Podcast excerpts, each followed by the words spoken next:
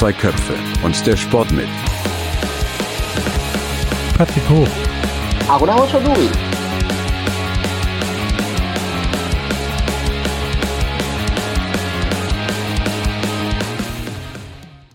Hallo, da sind wir wieder. Patrick Hoch und Aruna Hoshaduri. Und wir wollen uns mal äh, wieder den Kopf zerbrechen, beziehungsweise die Lippen fusselig reden über eigentlich alles, was so im Sport passiert ist. Wobei, da war ja ein dominantes Thema, quasi direkt nach unserem letzten Podcast, der Einmarsch Russlands in die Ukraine. Und das hatte ja neben den ganzen politischen Folgen, die wir ja alle zu Genüge kennen, auch im Sport diverse Folgen. Russland ist gefühlt mittlerweile überall ausgeschlossen. Athleten sind irgendwie gefühlt überall ausgeschlossen. In der Formel 1 hat sich der Plan geändert und so weiter und so fort. Ähm, war das überraschend, dass der Sport so schnell und konsequent reagiert? Oder hättest du gedacht, äh, das geht schneller oder noch viel langsamer? Das ist eine schwierige Frage. Ich finde, dass ähm, der Sport ja ein Problem hat, äh, besonders der olympische Sport. Äh, man will ja apolitisch sein. Und das ist man ja schon seit Jahrzehnten ja nicht. Man, wenn man sich überlegt, 1980 äh, Olympia in Moskau, 84 in, in Los Angeles mit den Boykotts damals, äh, Olympia jetzt in China, äh, Winterolympiade in China mit all seinen Nebeneffekten, äh, äh, die Fußballweltmeisterschaft 2018 in Russland, jetzt in Katar. Ähm, es ist eine schwierige Sache und äh, einerseits finde ich es gut, ähm, dass man konsequent handelt. Ich fand jetzt sogar die Entscheidung zum Thema Wimbledon sehr interessant, dass man gesagt hat, dass man keine Russen und keine Belarussen äh, beim Turnier zulassen will, weil ich mir auch besonders im Tennis sage, viele dieser Tennisspieler sind Kinder von Oligarchen. Das darf man nicht vergessen. Also ohne Kohle kannst du definitiv kein Profitennis spielen. So, und deswegen ist auch die Entscheidung der Formel 1, Mazepin auszuschließen, fand ich auch richtig. Ähm, ich fand letzte Saison schon suspekt, dass Haas mit äh, Russland-Flagge als amerikanisches Team durch die Gegend gefahren ist. Also das fand ich schon sehr, also deswegen, es gibt sehr, sehr seltsame Konsequenzen, wenn man überlegt, dass Schalke Gazprom rausgeschmissen hat, wo ich seit 15 Jahren sage, das ist schon ein Skandal, was da, was da abgelaufen ist. Aber gut, da gibt's andere Sponsoren bei Schalke, wo man da auch, eine, auch mal hinterfragen müsste, äh, wie die ihr Geld verdienen. Also wenn wir ernsthaft über Sachen reden wollen, dann die Frage ist, wo endet das dann halt? Ne? Sind wir jetzt nur äh, konsequent bei Russland? Was machst du mit einem Syrien, mit einem Libyen? Was machst du mit dem Iran? Äh, was machst du mit anderen Ländern, die in Afrika Krieg führen? Äh, die Amerikaner haben auch nicht äh, immer sauber ihre Kriege geführt. Äh, wenn du Kolonialgeschichte hinzuziehen willst, dann dürften die Engländer, Franzosen, Spanier, Portugiesen auch nirgendwo teilnehmen. Also wo fängst du an, wo hörst du auf? Und das ist jetzt die Schwierigkeit, die du hast, die ich, die ich merke in Diskussionen mit Leuten, die nicht aus Europa kommen die äh, doch sehr stark hinterfragen, wieso sowas nicht passiert ist, als in Syrien Assad äh, seine Leute getötet hat. Äh, ähm, wenn man diskutiert über den Afghanistan-Krieg, äh, Irak-Krieg der Amerikaner. Ähm, ja, und das ist halt so ein bisschen äh, die Frage, wenn, wenn man mit Leuten außerhalb Europa redet, sagt er, ja, ja, ihr macht das halt nur, weil ihr selber betroffen seid. Und ihr denkt, ihr seid immer noch die erste Welt. Und das ist äh, diese Frage wird sich der Sport im Nachhinein dann auch stellen müssen. Ähm, und, und, und, oder auch mit dem Thema China, mit seinen Expansionsplänen, mit seiner aggressiven Politik. Ähm, was mache ich da? Und das sind sehr, sehr schwierige Fragen, die, die nicht so ganz so einfach zu beantworten sind. Ja, leider ist das Problem echt äh, vielschichtiger als mit dabei sein oder nicht dabei sein. Europa oder Nordamerika oder Südamerika oder was auch immer das ist tatsächlich um einiges komplizierter, warum da nichts passiert ist und hier ist was passiert und so weiter und so fort. Aber andererseits zeigt das ganze Ding meiner Meinung nach auch teilweise, wie, wie lückenhaft der Sport ist, dass dann Rennfahrer zum Beispiel unter italienischer Flagge fahren können, russische Rennfahrer, und dann ganz klar russische Propaganda verbreiten können und sich da, ich sag mal, auf dem Siegertreppchen daneben benehmen können und so weiter. Ja, aber da ist der Sport ja sowieso äh, immer, ähm, ja, will apolitisch sein, aber ist es nicht. Und das ist ja die Schwäche des Sportes. Ne? Wenn man auch sieht, wie ein Herr Bach hier äh, die Chinesen gelobt hat, äh, wo, wo nicht mal einmal hinterfragt wurde, äh, wenn wir uns die Peng Shui-Geschichte angucken, der chinesischen Tennisspielerin, wo man bis heute nicht weiß, was ist denn da passiert. Also ähm, und, und, und das sind das sind Probleme und das musst du, das ist kein kein Problem der der Chinesen, sondern es gibt's auch. Es gibt Überleg dir die, die Vergewaltigungsvorwürfe in der Gymnastik bei den Amerikanern. Äh, ähm, über Staatsdoping, äh, das stattfindet, ja nicht nur äh, in Osteuropa oder in, in, in, in, bei den Chinesen wahrscheinlich und anderen Ländern, das ist auch in Jamaika ein Thema zum Beispiel. Also es, der Sport hat viele Baustellen aber der Sport schaut sehr, sehr oft weg und das ist das größte Problem. Genau, ist denn, ist denn da nicht jetzt der Zeitpunkt gekommen, auch im Zuge eines solchen Konfliktes für den Sport mal umzudenken und zu sagen, wir sind Teil der Gesellschaft, deswegen sind wir auch Teil von solchen Konflikten und deswegen haben wir auch, das, können uns das Recht dazu rausnehmen, auch dazu unser Statement zu geben, weil wir erwarten ja auch irgendwo von unseren Athleten, dass sie irgendwo mündige Leute sind und äh, nicht die Klappe halten. Aber du hast das Problem dann, dass die Leute, die den Sport äh, administrativ managen, dass viele Leute, die diesem Sport tätig sind, dann müsstest du 90 Prozent der Leute rausschmeißen. Das ist richtig. Also das wäre das wäre die erste Baustelle. Also ein Schäferin ist damals mit Hilfe der Russen überhaupt Präsident der UEFA geworden. Ne? So, wenn du überlegst, dass Djokovic jetzt sagt, also ähm, Leute, also äh, Politik und Sport hat nichts miteinander zu tun und ich finde es falsch, dass die Russen und die, äh, die Belarussen hier rausgeschmissen oder Weißrussen rausgeschmissen werden. Ähm, Entschuldigung, du hast selber Politik du gemacht mit, mit, mit deiner Geschichte in Australien. Ähm, also da müsste man konsequenter vorgehen. Dann bin ich aber bereit, dann auch zu sagen, hey, ich, ich sanktioniere zum Beispiel ein Serbien, bin ich dazu bereit? Nein, bin ich nicht. Weil dann, wenn ich anfange, wirklich konsequent zu sanktionieren, ich weiß gar nicht, wie viele Länder du dann übrig hättest beim Sport. Weil ja, jedes Land so, hat irgendwie. Dünne Decke.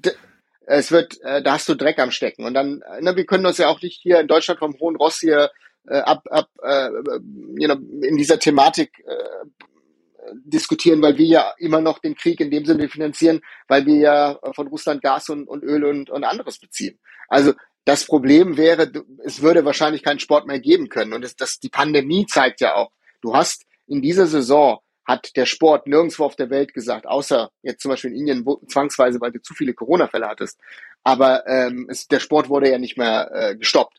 Du hast ja trotz Corona-Fällen hast du ja weitergespielt. Deswegen äh, diese Doppelmoral im Sport äh, ist da und und es geht um immer weiter, immer schneller, immer höher. Es geht um immer mehr Geld und äh, also wenn wir da, wenn das irgendjemand glaubt, dass das was verändern wird, dann dann sind wir leider auf dem falschen Dampfer. Da muss ich den leider äh, dieses, äh, diesen ideellen Ansatz leider den Zahn ziehen. Ja, wäre es denn nicht zum Beispiel clever von Sportverbänden, Ligen und so weiter, sich neben dem Olympischen Eid und was weiß ich alles äh, in seine ja, Grundlinien äh, zu schreiben, auch gewisse freiheitlich-demokratische Dinge oder Ideologien da reinzuschreiben, die für die Athleten, die da antreten und die Mannschaften, die da antreten, einfach Gültigkeit haben. Punkt, Ende aus. Also das gibt's ja. Es ist ja tatsächlich so, dass äh, in der NHL und ihren Farmsystemen ähm, jedes, jedes, jedes, jedes Team in seinem Gründungs, sag mal, Grundgesetz äh, diesen Passus haben, dass sie sich äh, den Menschenrechten und so weiter verpflichtet fühlen. Und das ist ja nicht überall. Und deswegen ja, aber wenn wir über das Thema Menschenrechte reden wollen, dann, also wenn wir wirklich strenge Kriterien anwenden würden, dann fällt auch wieder 90 Prozent der Welt wahrscheinlich weg. Da fällt sogar in Deutschland weg. Weil wenn du auch schaust, was hier teilweise passiert im Thema Rassismus und all sowas, dann hast du kein Land mehr, das mitmachen kann. Also wenn du wirklich konsequent sein willst. So, und deswegen, ich bleib ja bei dem, beim Thema wie, wie zum Beispiel Djokovic oder Mazepin und sowas. Das ist, das musst du unterbinden, aber das tust du ja nicht, weil die werden ja so nach hoch gelobt. Also ich habe diese Diskussion schon geführt mit Leuten, wenn ich auch sehe, wie Leute darauf reagieren. Dann sage ich mir, also solche Sportfans will ich auch gar nicht haben, aber das ist, das ist, das ist unrealistisch. Der Sport ist in, ist, ist, ist äh, in, in einer Spirale gefangen. So, und jetzt bin ich mal gespannt, wie gesagt, wenn das alles mal irgendwann abebbt, ich hoffe, dass es schnell abebbt, was in der Ukraine gerade passiert. Aber was machst du mit anderen Ländern? So, was machst du zum Beispiel mit dem Iran? Was machst du mit Syrien? Was machst du mit Libyen? Ähm, das sind alles Themen, die du dann hinterfragen musst. Äh, was machst du zum Beispiel mit Honduras? Der Präsident ist in diesen Tagen nach Amerika ausgeliefert worden wegen irgendwelchen Drogengeschäften, der ehemalige.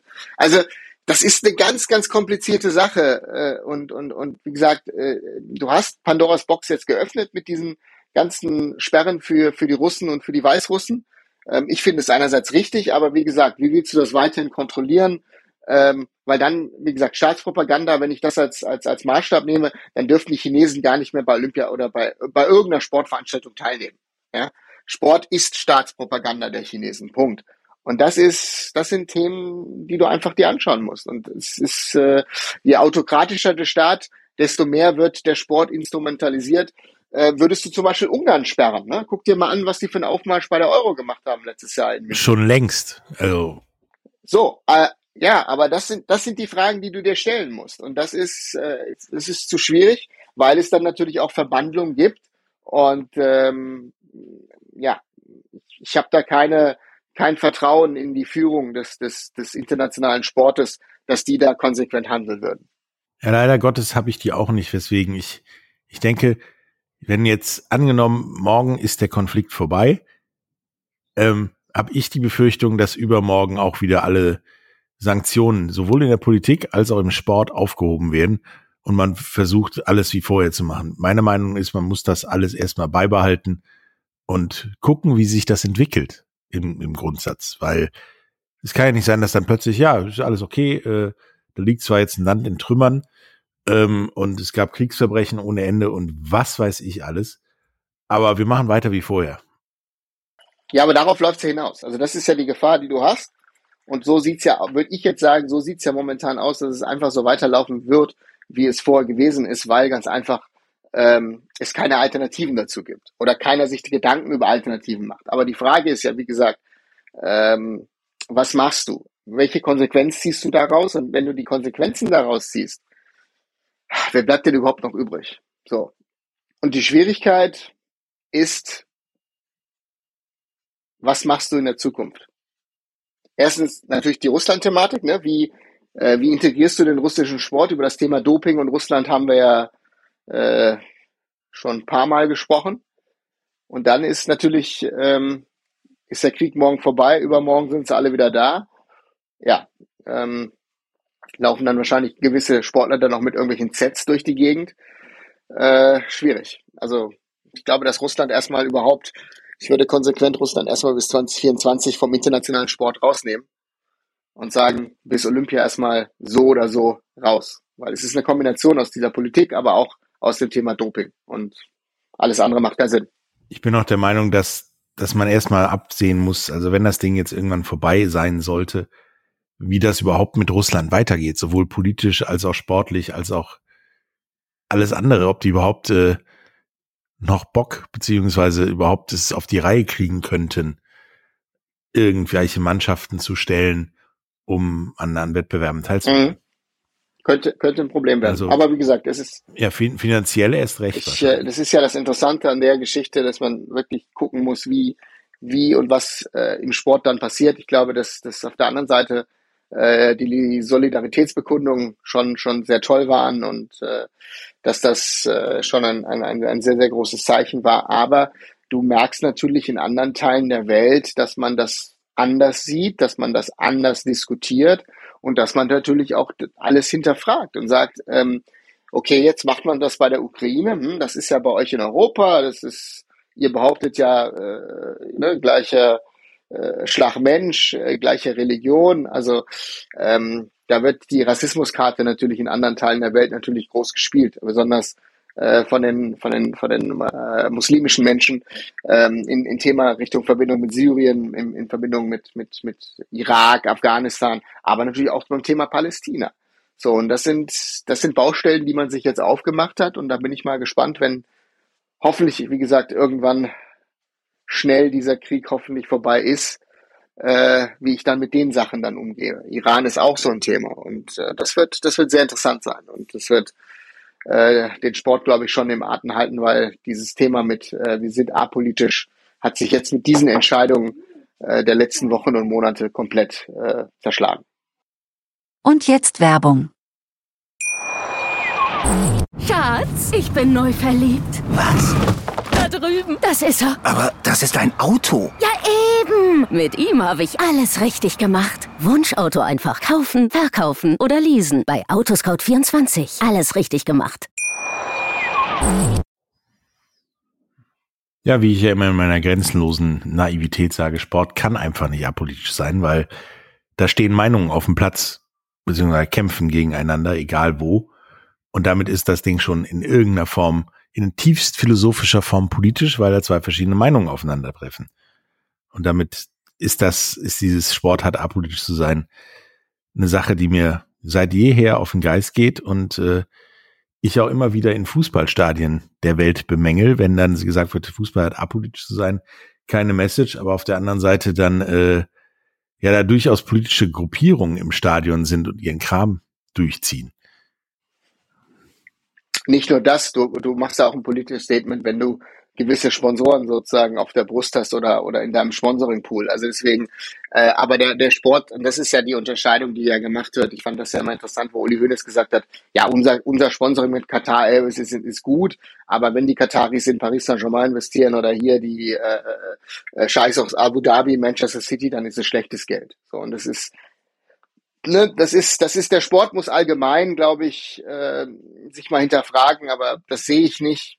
Wir hatten ja gehofft, dass das in der Pandemie irgendwie oder danach jetzt passieren wird. Wir sind immer noch mittendrin. Und, und äh, wenn man sich das anguckt, dann ist es uninteressant. Die, die Engländer haben den Newcastle-Deal durchgewunken mit den Saudis.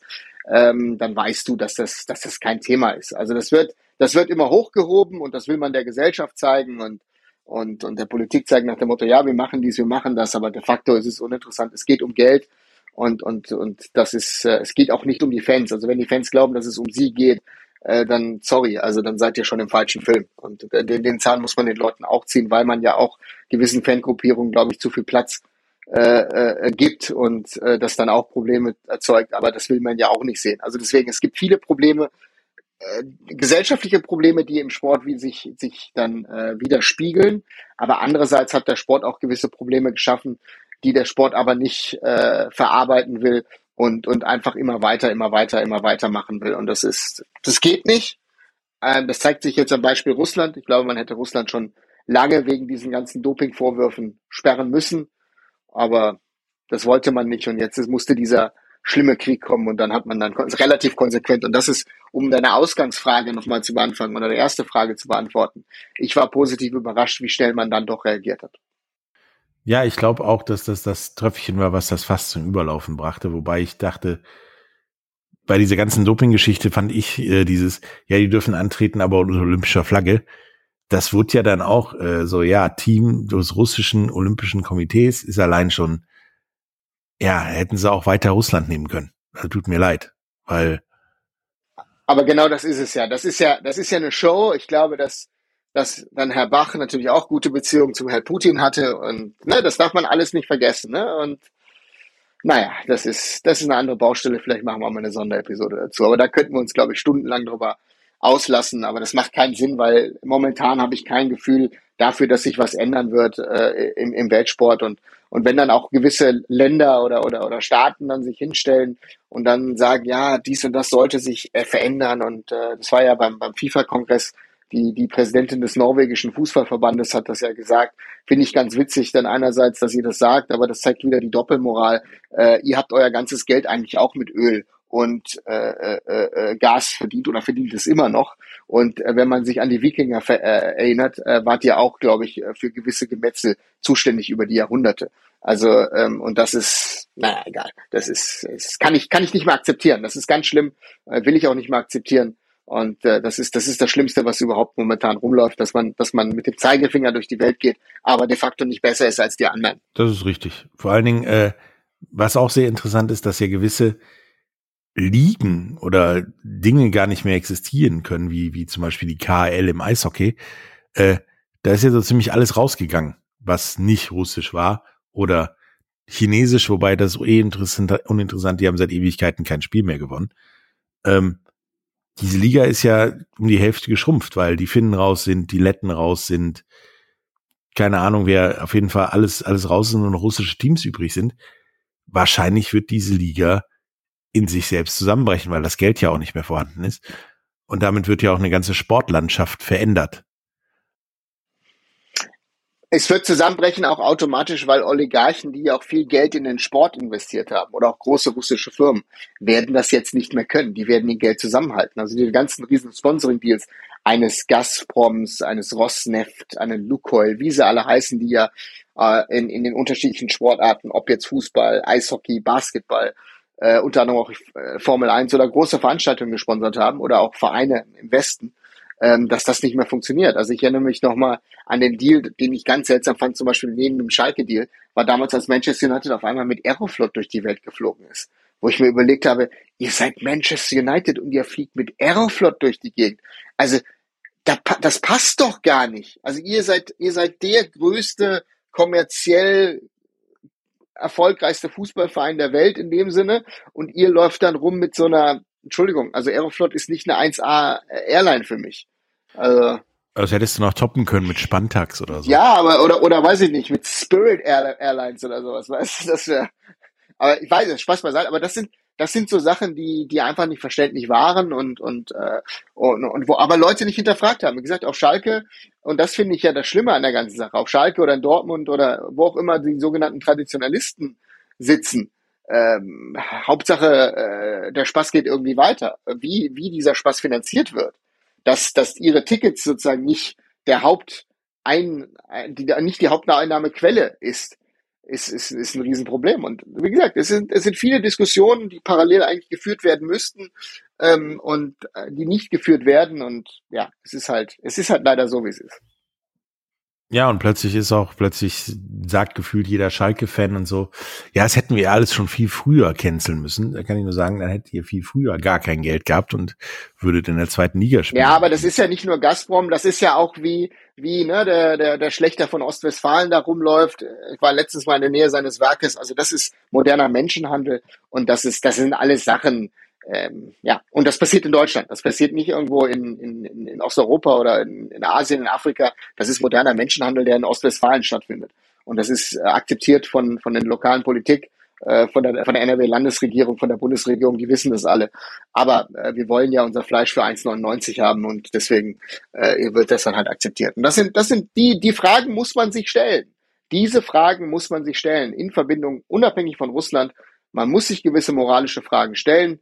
Äh, wir beziehen ja auch großteils unseren Gas und Öl aus Russland. Man hat die Verbindung Richtung Russland massiv ausgebaut in den letzten 20 Jahren. Äh, wenn man sich einen ehemaligen Bundeskanzler anschaut, der durch die Gegend rennt und immer noch PR macht für die Russen, dann ist das einfach nur noch peinlich. Aber dann weiß man, was Sache ist. Und deswegen, aber da, da, da gibt's auch keine Rücktritte in Deutschland. Da werden Politiker äh, werden nicht in Haftung genommen für solche Sachen. Ähm, ne, die können auch äh, Bundespräsident werden oder, oder im Kanzleramt rumlaufen. Und dann, das ist, das ist ein Problem. Und, ne, und da, da muss, da muss Konsequenzen müssen eigentlich her, aber die wirst du nicht sehen. Und wie gesagt, ich, ich will jetzt hier nicht zu negativ äh, rüberkommen, aber das sind alles Fakten. Und äh, die müssten hinterfragt werden, die werden nicht hinterfragt und deswegen passiert auch nichts. Ja, hinterfragen ist dabei ein gutes Stichwort, denn ähm, es gab ja neben dem Russland-Ukraine-Konflikt im Sport auch noch für mich persönlich ein Highlight im Sport. Und zwar war das das Europa League-Spiel zwischen FC Barcelona und Eintracht Frankfurt, was ja eigentlich dann, also es fand in Barcelona statt, war aber ein Frankfurt-Heimspiel, weil ich sag mal, der Ticketverlauf, äh, Verkauf ein bisschen in die Hose gegangen ist, beziehungsweise Frankfurt hat halt das Jahr 2022 mit all seinen Möglichkeiten ausgenutzt und Barcelona hat es nicht gerafft. Äh, siehst du das ähnlich oder siehst du da andere Faktoren als Grund, warum die Frankfurter Barcelona überrannt haben, sozusagen? Also ich glaube, der Hauptfaktor war, dass für die Fans des FC Barcelonas ein Spiel gegen Eintracht Frankfurt jetzt nicht das Nonplusultra ist. So, und äh, ähm, in der Woche in Barcelona, ich glaube, da wollen, wollen viele Fans auch nicht äh, äh, ins Stadion und da hatten die Eintracht-Fans einfaches Spiel. Und ähm, ja, und äh, wie gesagt, es ist, äh, es ist wieder auch für mich wieder doppeldeutig, weil was man gesehen hat, ist einerseits toll, aber andererseits sind die Ultras ja auch sehr daran be äh, beteiligt und die Frankfurt Ultras sind jetzt nicht die positivsten, die, die, die, die durch die Gegend laufen. Deswegen ist mir das wieder auch wieder zu, zu viel Lobhudelei. Ähm, denn äh, jetzt kommt West Ham und äh, ich, ich hoffe, ich hoffe, dass es keine Straßenschlachten in Frankfurt und in London geben wird, aber ich befürchte, dass es kommen wird. Deswegen, dann bin ich mal gespannt, wie dann die Stimmung ist. Äh, wie gesagt, fußballerisch, was die Eintracht geleistet hat, überragend, brauchen wir nicht drüber diskutieren. Das ist die einzige Mannschaft in Deutschland, die seit Jahren die Europa League ernst nimmt. Ähm, das sollten sich mal die, die Leverkusener, die Dortmunder, Hoffenheim, Freiburg, wie sie alle heißen, Hertha, die alle in den letzten Jahren da gespielt haben, Wolfsburg, äh, sich das mal angucken. Toll, toll, was die seit Jahren schon leisten. Äh, am Ende verdient gegen den FC Barcelona weitergekommen. Das muss man ja auch sagen. Also nicht mit irgendwie Glück und Ach und Krach, sondern verdient. Das Ergebnis ist viel enger, als es hätte sein müssen. Man hätte schon in Frankfurt gewinnen müssen. Und äh, man hat sich das Halbfinale verdient und äh, auf der anderen Seite auch, auch Leipzig sehr, sehr stark in Bergamo zu gewinnen äh, und, und, und weiterzukommen. Und ja, jetzt gibt es zwei britisch-deutsche Duelle. Ähm, Frankfurt-West Ham ist natürlich schon, schon, schon wirklich ein Knaller. Aber auch, dass die Rangers äh, jetzt gegen Leipzig spielen, wo ich sage, äh, ehrlich, äh, eigentlich haben sie nichts im Halbfinale verloren, aber wenn sie so weit kommen, wenn, wenn sie Mannschaften wie Dortmund schlagen, dann haben sie es verdient. Und ähm, ja, und deswegen bin ich mal gespannt und die Europa League ist schon, schon top. Und wie gesagt, Barcelona muss sich da an die eigene Nase fassen. Äh, man war auch, glaube ich, zu sehr auf einer Euphoriewelle, seitdem Xavi da ist, die Ergebnisse gut waren. Äh, Aubameyang äh, alles in Grund und Boden geschossen hat, nicht nur er, Dembele auch super gespielt hat in den letzten Wochen. Aber ähm, man hat die Eintracht einfach unterschätzt oder man ist wieder mit dieser alten Barca-Arroganz an die Sache herangegangen und ist daran gescheitert. Und wie gesagt, im Stadion, äh, Laporta als Präsident hat da gewisse Sachen ja gesagt. Also da kommen gewisse Themen jetzt wieder hoch, äh, die man nicht haben will, aber es geht um personalisierte Tickets auch für, für Season-Ticket-Holders und sowas. Äh, ja, und andere Art des Ticketsverkaufs. Also die haben ja wirklich gemacht, wie man die Kassen auf, hier sind die Tickets hat Frankfurt dann ausgenutzt, indem sie die Dinger online bestellt haben zuhauf. Genau, und das ist halt, West Ham wird es nicht machen, äh, wenn ich die Zahl richtig habe. Ich glaube, 3000 Tickets gehen an Frankfurter im, im London Stadium. Ich behaupte aber mal, dass da fünf, vielleicht 10.000 Frankfurter dann doch da sein werden. Äh, das ist immer so in den letzten Jahren. Auch gegen Chelsea waren wesentlich mehr Leute an der Stamford Bridge damals beim Halbfinale. Daher glaube ich schon, dass die Eintracht da irgendwie eine Methodik herausfinden wird, äh, wie sie dann wesentlich mehr äh, Zuschauer in, in diese Stadien bekommen wird. Aber es ist eigentlich nicht erschreckend, dass ein, ein Verein mit der Popularität und Kraft äh, von Barcelona so naiv in Sachen Ticketverkäufen ist, dass sie einfach wirklich den Laden aufmachen, den Tickets verkaufen und nicht wie, ich meine, hier hast du ja beim, beim Kartenverkauf in, in der Bundesliga schon erst äh, Dauerkarteninhaber, dann äh, Mitglieder, dann, keine Ahnung, der Cousin von Dauerkarteninhabern und dann nachher irgendwann der freie Verkauf. Damit dämmst du ja so Sachen auf jeden Fall in der Theorie und in der Praxis meine ich auch ein, als wenn du einfach sagst, so, hier sind die Tickets, haut rein. Da kommen zwei Sachen zusammen. Äh, einerseits deutsche Regulatorik und zweitens, ich glaube, dass die Spanier bei der Geschichte naiv teilweise waren, aber auch ehrlicher. So, und das ist, das ist dem um die Ohren geflogen.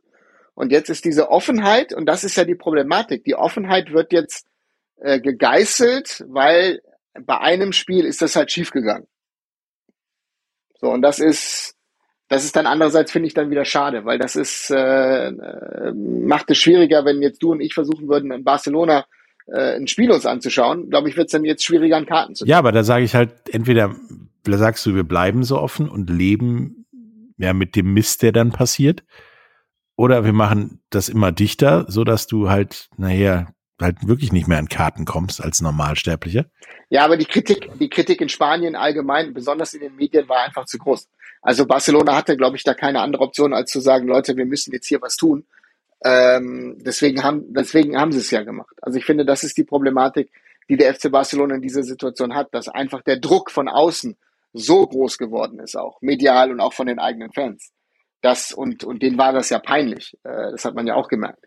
Die haben und, ja auch das Ticketing deswegen, gefeuert. Ja, ja. Und deswegen äh, Xavi war da ja sehr, sehr hart äh, mit seinen Aussagen und deswegen das kostet dann ein bisschen was die Offenheit. Das ist ja das Allgemeine. Ich glaube, das ist die offene Welt, dass jeder so leben kann, wie er will, solange er die Gesetze äh, einhält. Ähm, das Leben wird immer mehr beschränkt und das ist, das ist eine Gefahr und äh, die zeigt sich gerade wieder. Ja, dann schauen wir mal, wie viel Leute im Olympiastadion zu London sind, die nicht aus West Ham bzw. London kommen, sondern ja aus Frankfurt Wobei das da, glaube ich, schon grundsätzlich schwieriger war, an Karten zu kommen.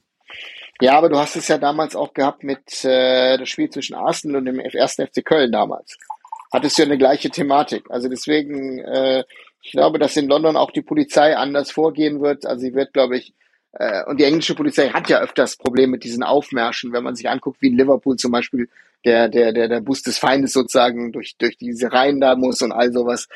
Ähm, ich glaube, die werden anders vorbereitet sein und die werden versuchen, das zu unterbinden. Ich glaube, dass die Polizei auch auf beiden Seiten versucht zu unterbinden, dass Hooligans aus England nach Deutschland reisen und umgekehrt aus Deutschland nach England, äh, dass man das so weit unterbindet, dass das irgendwie dann funktionieren kann. Ich meine, da treffen ja mit West Ham und Frankfurt da auch zwei Clubs aufeinander, die, ich sag mal, keine Kinder von Traurigkeit sind, was Hooliganism angeht. Genau, genau. Ja. Also, Also das Schlimmere wäre nur noch äh, Dresden gegen Millwall oder so. ja, hast du, hast du die richtigen ausgesucht. Oder, oder vielleicht Chemnitz gegen Millwall oder so wahrscheinlich. Ja, auf jeden Fall so die Richtung irgendwie. Mill Millwall muss auf jeden Fall dabei sein, weil das kriegst du nicht mehr getoppt.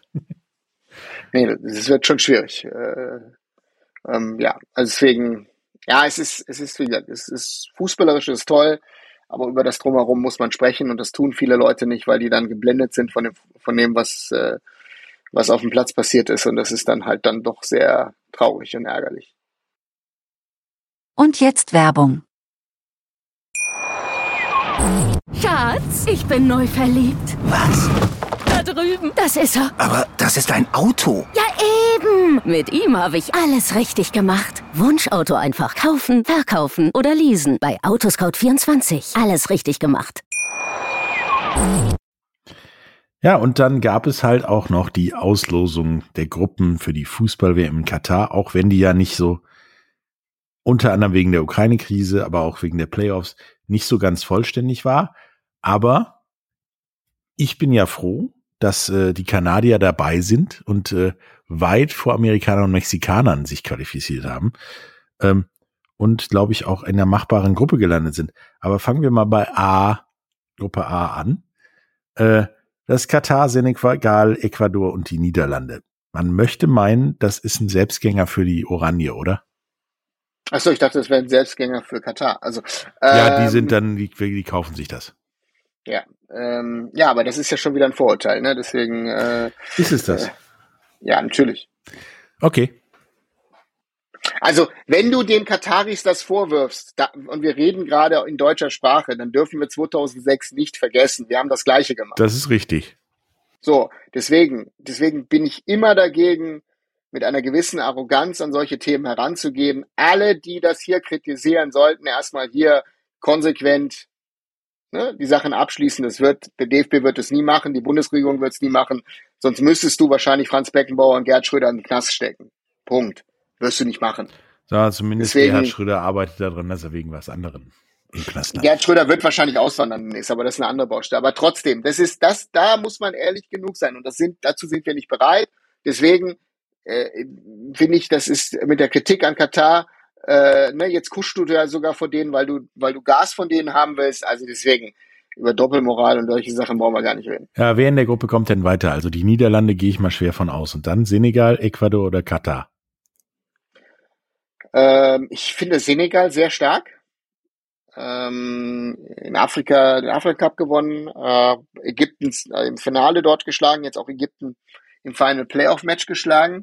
Ecuador kann ich nicht einschätzen. Ähm, Ja, die sind immer, wenn sie dabei sind, überraschend stark, weil die halt, glaube ich, eine Pferdelunge haben durch die Höhe. die sind grundsolide. Ja. Ne, die sind, die sind grund, grundsolide und äh, äh, das ist gut. Und Katar ist halt, ähm, unter Felix Sanchez haben sie sich gut vorbereitet, ähm, haben, ähm, ich habe sie zweimal gesehen gegen Indien in der in der Asien-Quali äh, für, für, für die Asienmeisterschaft nächstes Jahr. Ähm, sind keine schlechte Mannschaft. Ich weiß nicht, wie sie mit dem Druck umgehen, ähm, denn der Druck wird massiv sein äh, als, als, als, als Gastgeber. Aber normalerweise müssten die Niederlande ja ohne Probleme durch diese Gruppe gehen. Meinst du denn, wenn Katar aus dieser Gruppe rausfliegt, ja, ist es mit der Herrlichkeit einer WM auch vorbei? Oder interessiert das da sowieso keinen? Also ich glaube, das ist der Unterschied. Ich glaube, dass es schon die Leute interessiert. Äh, Du darfst nicht vergessen, dass 80 Prozent der Bevölkerung in Katar nicht Katari ist. Ähm, also ähm, würde fast sagen, Hälfte der Bevölkerung ist ja indisch, also deswegen wäre es wichtig gewesen, dass Indien bei dieser WM, ja, die, die Spiele zwischen Katar und Indien, äh, die letzten zwei, die es gab, und ich war ja 2019 bei einem dabei, das war ein Heimspiel der Inder, das war kein Heimspiel der Kataris. Äh, das darf man nicht vergessen. Ähm, und, und so gesehen, ähm, ja, es ist, es, ist, ein gewisser Druck da auf die Mannschaft, äh, politisch von den Führern des Landes sicherlich. Und ähm, aber wie gesagt, man hat sich gut entwickelt. Ich glaube, das Aspire Academy hat man qualitativ gute Arbeit geleistet. Man hat sich so ein bisschen in die Phalanx der Top-Nationen in Asien äh, vorgearbeitet und fast etabliert, würde ich sagen. Und äh, daher die Entwicklung bei denen ist, ist auf dem Fußballplatz positiv. Über andere Sachen brauchen wir nicht diskutieren. Das ist alles ein bisschen schwierig. Kommen wir zur Gruppe B, der Gruppe, die durch politische Ereignisse ja etwas problematischer wird. England, USA, Iran und der Sieger aus den Europa-Playoffs, das wäre dann die Ukraine oder Schottland. Ähm, erstmal, wird's die Ukraine oder wird's Schottland und was wäre dir lieber? Ähm, also wenn es eine Fairy Tale Story sein sollte, dann sollte sich die Ukraine für die WM qualifizieren. Ähm, das würde ich denen wünschen. Äh, aber sonst, äh, ich glaube, die Engländer haben Angst äh, wegen Home Nations, ob Wales und Schottland. Also es ist egal, wer kommt. Mhm. Ich glaube, die Waliser werden denen sogar noch unangenehmer. Also Gareth Bale äh, für Wales ist, äh, ist Weltklasse, für Real Madrid ist er Kreisklasse so ungefähr, wenn er spielen darf. Und äh, aber auch die Schotten äh, haben wir letztes Jahr bei der Euro gesehen, haben den Engländern einen guten Fight geliefert. Ähm, also die Engländer haben eine ganz, ganz tricky Gruppe. Und die Amerikaner sind eine sehr talentierte Mannschaft, bringt es noch nicht immer auf den Platz. Aber das Potenzial ist bei den Amerikanern auf jeden Fall gegeben. Ja, und Iran würde ich jetzt auch nicht abschreiben. Also die können was. Die können auch einen Sieg gegen die drei anderen durchaus holen. Je nachdem, gegen wen sie spielen dann. Also die Engländer vom Potenzial her, ähm, äh, sagen wir so, sie, sie haben, sie haben eine talentierte Mannschaft. Die Frage ist, ob sie, ob sie das wirklich zusammenbekommen. Und äh, das ist die große Frage. Und äh, ich glaube, dass, dass, dass die Engländer, ähm, ja, Engländer zeigen müssen, ob, ob diese Mannschaft wirklich schon so gut ist, dass die, dass sie gegen die äh, Großen dieser Welt äh, mitspielen können und ob sie vielleicht sogar ein möglicher Kandidat sind auf den Titel. Oder ob sie sich wie immer selber im Weg stehen. Das ist ja schon fast traditionell bei den Engländern bei Weltmeisterschaften. Genau. Ne, und die USA, also Major League Soccer ist nicht schlecht. Die sind halt zu dem Zeitpunkt gerade fertig mit ihrer Saison, wo die WM ist. Und ja, aber die meisten spielen ja sowieso in Europa, also deswegen. Ja, aber die äh, sind halt ja quasi schon mitten im Run, also richtig, richtig warm, sag ich mal. Und ja, Iran müssen wir gucken und Playoff-Kandidaten müssen wir auch gucken, wer das von den beiden ist. Kommen wir zu Gruppe C, die tatsächlich für mich schwierigst zu tippende Gruppe. Bei Argentinien, Mexiko, Saudi-Arabien und Polen. Also, dass Polen dabei ist und die in den Playoffs sich durchgesetzt haben, hatte ich echt äh, so nicht erwartet. Sie leben halt tatsächlich nur von Lewandowski. Und ich glaube nicht, dass das bei einer WM wirklich wieder so viel reicht. Ah, ich weiß nicht. Also Lewandowski ähm, ist immer noch ähm, ist eine Macht. Äh, Polen hat äh, oder schaut sich ja gerade nicht nur in Europa, sondern teilweise auch in Amerika um äh, nach polnischstämmigen Spielern. Haben ja einen von, von Aston Villa, äh, ich glaube Matt Cash, ne? Matt Cash hieß mhm. der, ne? Äh, Sehr polnischer eingebürgert. Genau. Ähm, und äh, müsste eigentlich für Australien spielen. Das hört sich eher wie Australien an, Matt Cash. Ähm, und äh, Argentinien, ja, äh, super talentiert, viel Potenzial, können sie es wieder auf den Platz bringen. Und Mexiko haben wir bei der letzten WM gesehen, äh, was, was, sie, was sie theoretisch reißen können. Ähm, die Saudis grundsolide. Ich habe gestern in der AFC Champions League äh, Mumbai City gegen Al-Shabaab Al gesehen. Da spielen viele von denen. Ähm, also das ist, ist, ist, ist grundsolide, aber wie gesagt, ich, zwischen Argentinien, Mexiko und Polen könnte jeder die Gruppe gewinnen. Normalerweise müsste Saudi-Arabien letzter werden in dieser Gruppe. Ja, irgendwie so, so sehe ich das auch. Also Saudi-Arabien schiebt bei mir immer noch äh, das legendäre 8-1 gegen Deutschland innen drin, dass die auch äh, so Bankrotterklärungen zaubern können. Und bei Mexiko, also ich habe ja die CONCACAF-Quali mir äh, auch gegeben. Und da war von den drei Teams, die da weitergekommen sind, äh, direkt weitergekommen sind, Mexiko tatsächlich meiner Meinung nach äh, schwieriger einzuschätzen oder schlechter als Costa Rica, die dann am Ende ja in die Playoffs müssen. Ähm, deswegen, Mexiko ist, glaube ich, die Wundertüte in der Gruppe. Mhm. Gruppe D, interessant. Ähm, Frankreich, Dänemark, Tunesien und entweder Vereinigte Arabische Emirate, Australien oder Peru. Erstmal, von wem gehst du aus, der das dann macht in den Playoffs? Ähm, ich, ich glaube, die Australier. Ja, ne? Also ich glaube auch, dass die erstmal Peru wegfiedeln und dann gegen die Vereinigten Arabischen Emirate sollten die kein Problem haben. So, und dann wird die Gruppe nämlich extrem interessant. Frankreich, klar, sehr gut. Dänemark, immer gut dabei. Und Tunesien und Australien sind jetzt auch keine Laufkundschaft. So, das ist ja die Problematik, die du hast in dieser Gruppe, finde ich, dass du, also wie willst du das einschätzen? Und äh, ich finde, dass das sehr schwierig ist, weil ich finde, dass äh, ja, ähm, dass das ähm, besonders Dänemark hat bei der letzten Euro ansatzweise gezeigt, was sie können. Natürlich diese ganze Geschichte mit ähm, Christian Eriksen, der dann jetzt auch wieder spielt. Ähm, Tunesien ist äh, gegen Frankreich, das ist ein Emotionsduell. Das ist äh, äh, da, da, und die Frage ist bei den Franzosen, wie stimmt's in der Mannschaft oder stimmt's nicht in der Mannschaft? Die Frage muss man ja dann auch wieder stellen bei denen. So, und deswegen interessant. Ja, und die Australier sind halt immer wie, wie eine Abrisskugel, das ganze Spiel über. Das ja, sie, sie haben aber nicht mehr die Qualität, die sie mal, sage ich jetzt mal, vor vor 15, 20 Jahren gehabt haben, ne, wo, wo die, wo die Top-Spieler halt äh, auch bei Top-Vereinen gespielt haben. Also das hast du momentan nicht. Du hast gewisse Jungs, die bei, nicht, bei Celtic Glasgow oder bei, bei, bei Eintracht Frankfurt oder so spielen, aber so wirklich den Australien, so einen Kim Cahill-Charakter hast du halt momentan, glaube ich, nicht. Aber sie spielen weiterhin mit der Abriss-Taktik. Also du musst erstmal gesund aus dem Spiel rauskommen um mhm. gegen uns gewinnen zu dürfen. Also da hast du quasi zwei große Aufgaben, dich nicht tot treten zu lassen und das Spiel zu gewinnen gegen Australien. Genau. Gruppe E, die für uns Deutsche wahrscheinlich interessanteste Gruppe, nämlich mit Spanien, dem Sieger aus Costa Rica, Neuseeland, Deutschland und Japan. Erstmal Costa Rica oder Neuseeland? Ich würde es den Kiwis gönnen, aber ich befürchte, dass es Costa Rica wird. Das glaube ich äh, auch. Costa Rica liegt den Deutschen ja, also deswegen, das ist, ist ja auch schön. Deswegen, alle, alle waren ja schockiert ob der Gruppe wegen Spanien.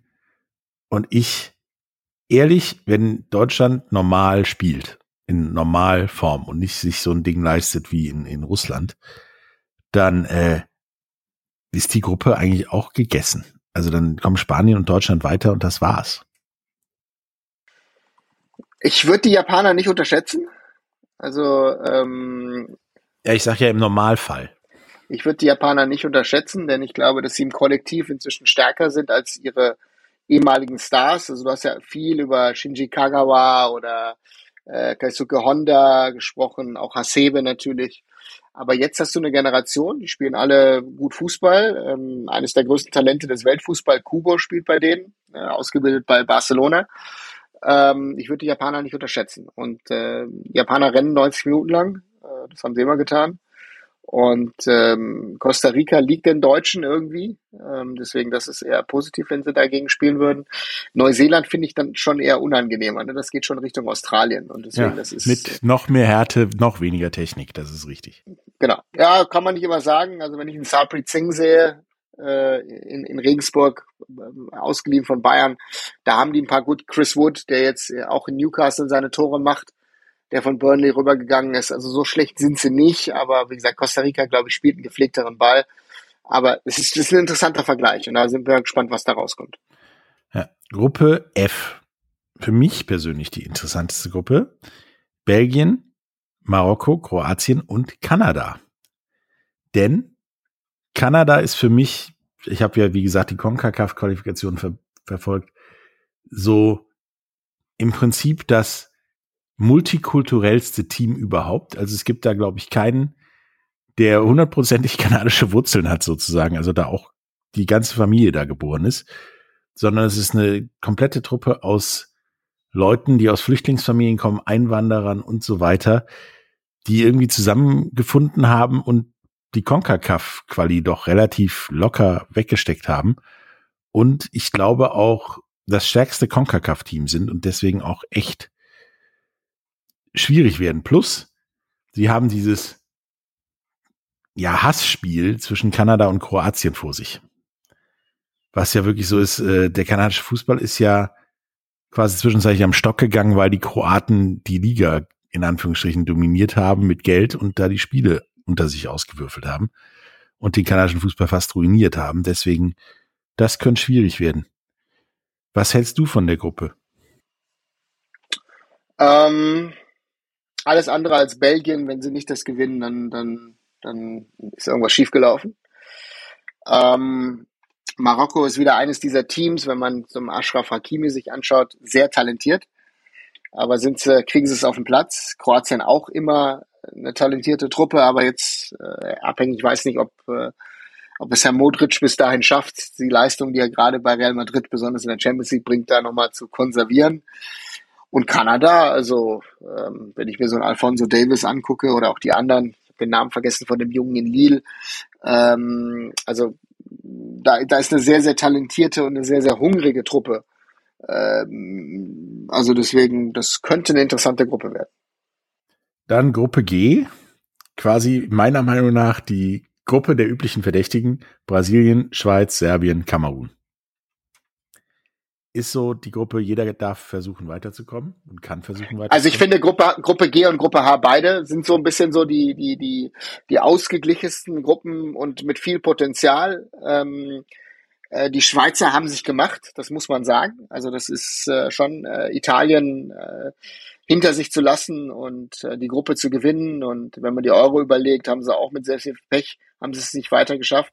Und mittlerweile können sie auch Elfmeter schießen. Genau, und ähm, ja gut, Serbien ist Serbien. Ähm, das ist, äh, das ist, aber Serbien ist auch dann wieder eine Wundertüte, weil Serbien immer in solche Turniere reingeht. Sie haben viel Potenzial, aber sie haben es nie wirklich geschafft, dieses Potenzial äh, umzusetzen. Das ist ähnlich wie Kroatien. Also haben die Bock oder haben die nicht Bock? Und genau. Aber die Kroaten haben trotzdem äh, in den letzten Jahren mehr gerissen. So, das ist, das ist einfach so. so und deswegen, da ist halt die Frage, wie, wie, wie kriege ich das hin? Ähm, und äh, ja, bei Kamerun auch wieder viel Potenzial, viel Talent, aber kriegst du es in dem Moment auf den Platz. So, und über Brasilien müssen wir nicht reden. Das ist, ja, ähm, da ist sehr, sehr viel Talent dort, aber diese Gruppe könnte für die Brasilianer zu einem Problem werden. Und ich bin mal gespannt, wie das dann ausgeht. Ja, Brasilien ist für meine Begriffe auch die einzige Mannschaft, die in der Gruppe nur verlieren kann. Also die haben den, glaube ich, größten Druck, weil letzten Turniere sind ja nicht so geil gelaufen, sag ich mal. Nö. Und Brasilien hat ja den Anspruch, wir sind ja die beste Mannschaft im Fußball. Und was jetzt da auf sie wartet, sind nun wirklich keine schlechten Mannschaften. Und so überragend wie frühere brasilianische Mannschaften ist diese brasilianische Mannschaft nämlich auch nicht mehr. Genau. Und dann ja. haben wir Gruppe H, die andere, ich sag mal, Todesgruppe mit Portugal, Uruguay, Ghana und Südkorea. Ich glaube, Portugal könnte es äh, einfacher haben in anderen Gruppen und nicht, also in der Gruppe weiterzukommen, wird schwierig. Finde, dass äh, Portugal auch Uruguay das Problem hat, dass du alternde Stars in der Truppe hast. Ich weiß nicht, wie sie Cavani, Suarez bei denen und Cristiano Ronaldo, äh, wie du dich um die kümmerst, weil die nächste Generation schaut schon mit den Hufen. Äh, wir reden sehr oft über Joao Felix, aber ne, es gibt Diego Jota und die anderen, äh, sehr talentiert. Und ähm, das wird die Frage sein. Südkorea hängt von Jungmin Son ab. Ähm, Son ist ein, ist ein Weltklasse-Spieler, äh, zeigt das Woche für Woche bei Tottenham. Äh, und auch Ghana hat, hat, hat eine, eine gute Mannschaft beisammen. Deswegen, ja, normalerweise Portugal, Uruguay äh, die Favoriten in dieser Gruppe. Aber ich würde Ghana und Südkorea äh, nicht außen vor lassen. Also ich mich würde es nicht wundern, wenn du am Ende wirklich Ghana und Korea weiterkommen, als Weiterkommende hast und Portugal und Uruguay nach Hause fahren dürfen. Vor allen Dingen bei Portugal ist meiner Meinung nach das Problem der alternden Stars noch viel größer als bei Uruguay.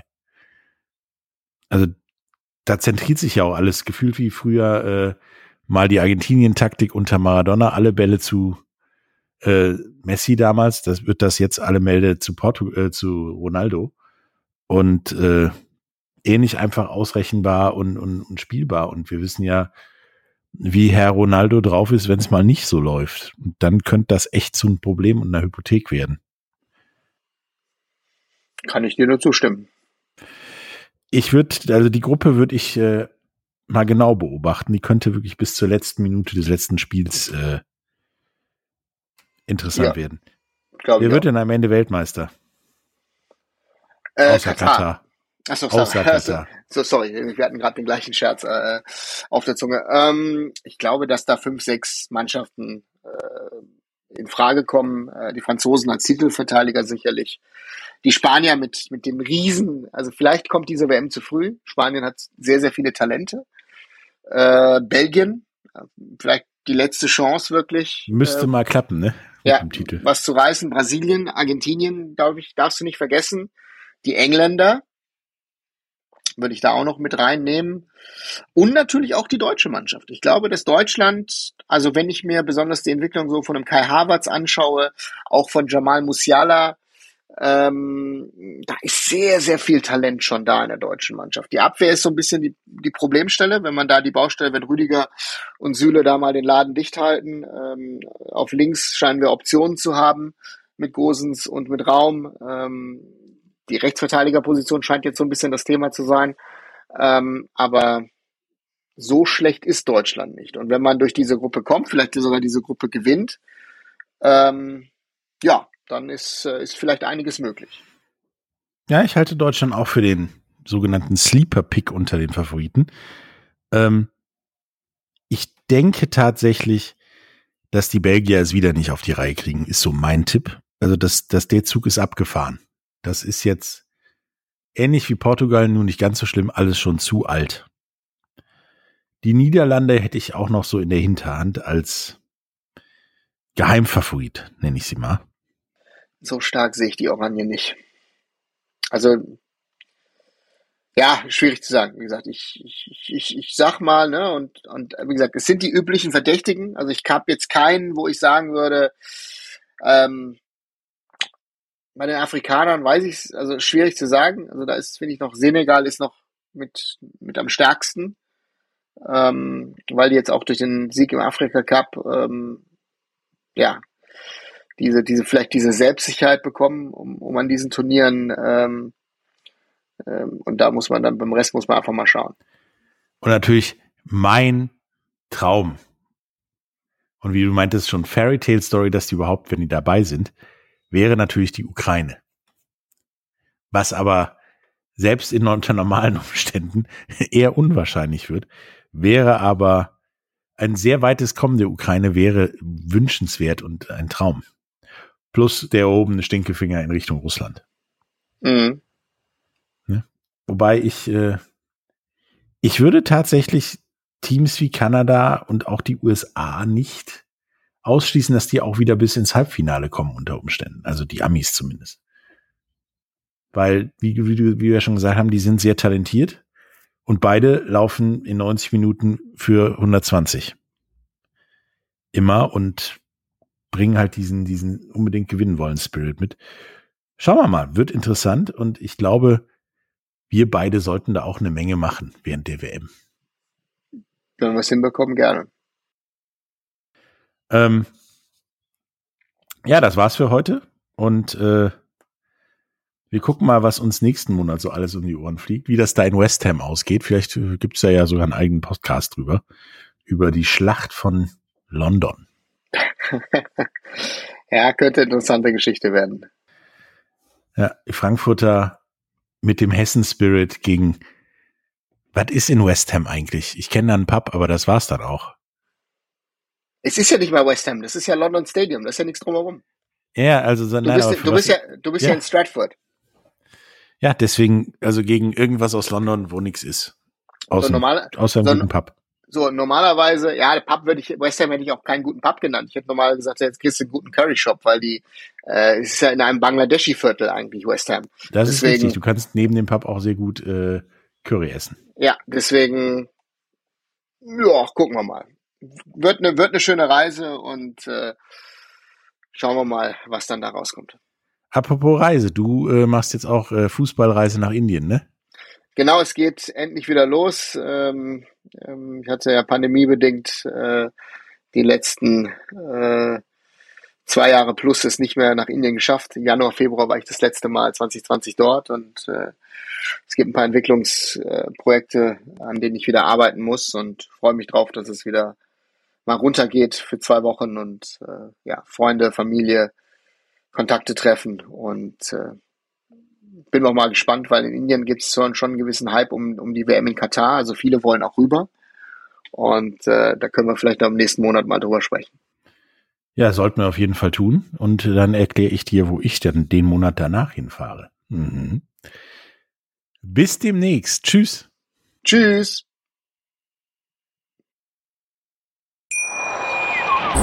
Schatz, ich bin neu verliebt. Was?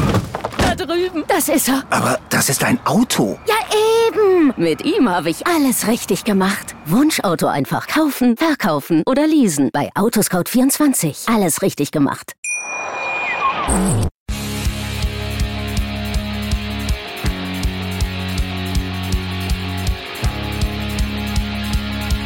Zwei Köpfe und der Sport mit. Patrick Hoch.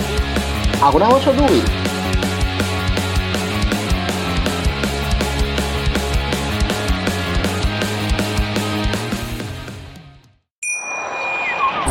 Schatz, ich bin neu verliebt. Was?